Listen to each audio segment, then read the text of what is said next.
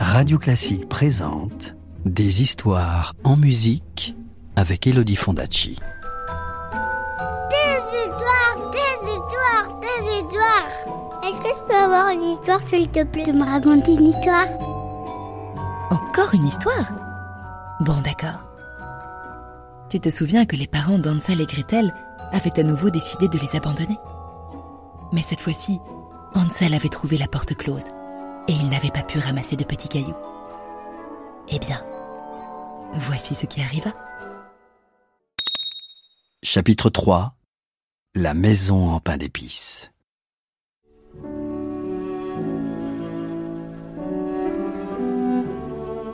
Quand ils partirent le lendemain, leur mère prit sur l'étagère la dernière miche de pain et, la coupant en deux, elle leur entendit à chacun une moitié. Gretel rangea son pain dans son tablier et Hansel fourra le sien dans sa poche. Et tandis qu'il marchait vers la forêt, il en sema des miettes tout au long du sentier.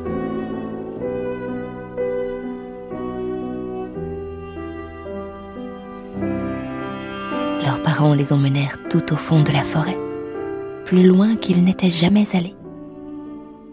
Et quand enfin ils firent halte dans une clairière, ils leur dirent ⁇ Restez là les enfants, reposez-vous, nous allons ramasser du bois un peu plus loin.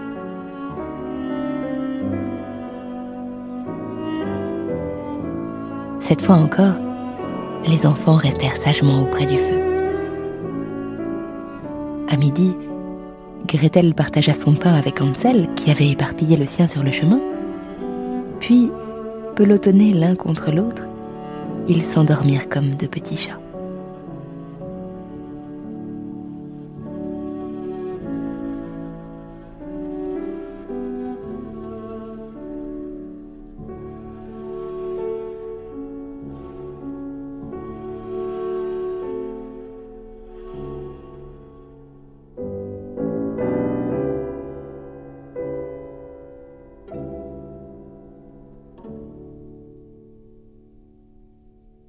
Quand ils se réveillèrent, il faisait nuit noire.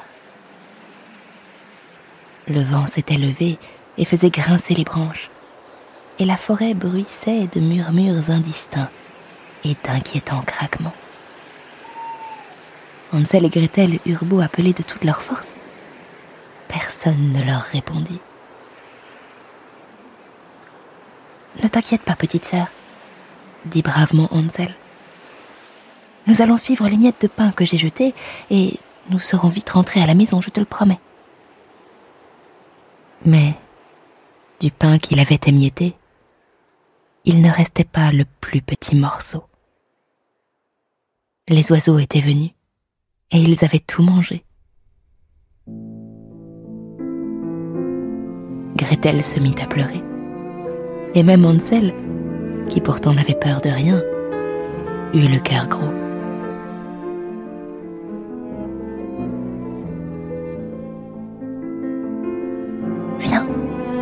Souffla-t-il en prenant sa petite sœur par la main. Ne restons pas là. Et, sous la lumière blême de la lune, il l'entraîna sur le sentier.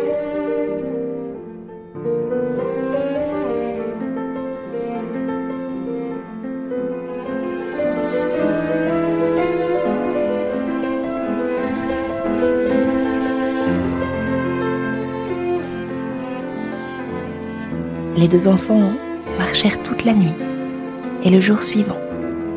Et pourtant, ils ne réussirent pas à sortir de la forêt. Chaque sentier ressemblait à un autre, et plus ils avaient l'impression de trouver leur chemin, plus ils s'enfonçaient au plus profond du bois. Ils mouraient de faim, n'ayant trouvé que quelques baies sauvages à se partager. Et ils étaient tellement fatigués que leurs jambes refusaient de les porter.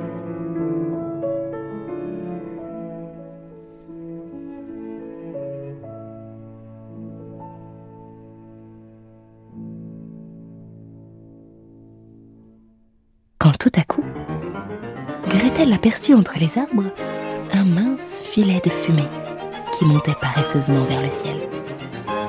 Hansel s'écria-t-elle. Regarde Il doit y avoir une maison Reprenant courage, les deux enfants se mirent à courir et, au détour d'un sentier, ils découvrirent une adorable maisonnette. Ils s'arrêtèrent devant la barrière et ils se frottèrent les yeux pour être sûrs qu'ils ne rêvaient pas. Les murs de la maison étaient de pain d'épices. Les volets en nougatine. Chaque tuile du toit était un biscuit nappé de sucre glace rose. Et la cheminée avait la forme d'un appétissant sucre d'orge, rouge et blanc.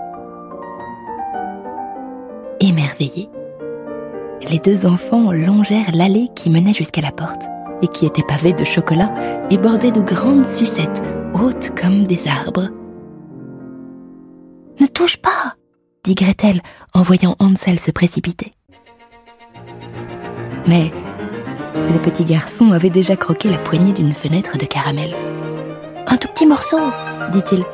Personne ne s'en rendra compte, je t'assure. Et il arracha avec gourmandise la clochette de la porte, qui était en réglisse. Gretel avait tellement faim, elle aussi, qu'elle oublia son inquiétude et qu'elle se hissa sur la pointe des pieds pour mordre à pleines dents dans une gouttière de guimauve. Les enfants se régalaient quand tout à coup, on entendit une petite voix aigrelette qui disait Qui donc grignote ma maison? Tu veux connaître la suite de l'histoire? Je te la raconterai plus tard, c'est promis. À bientôt.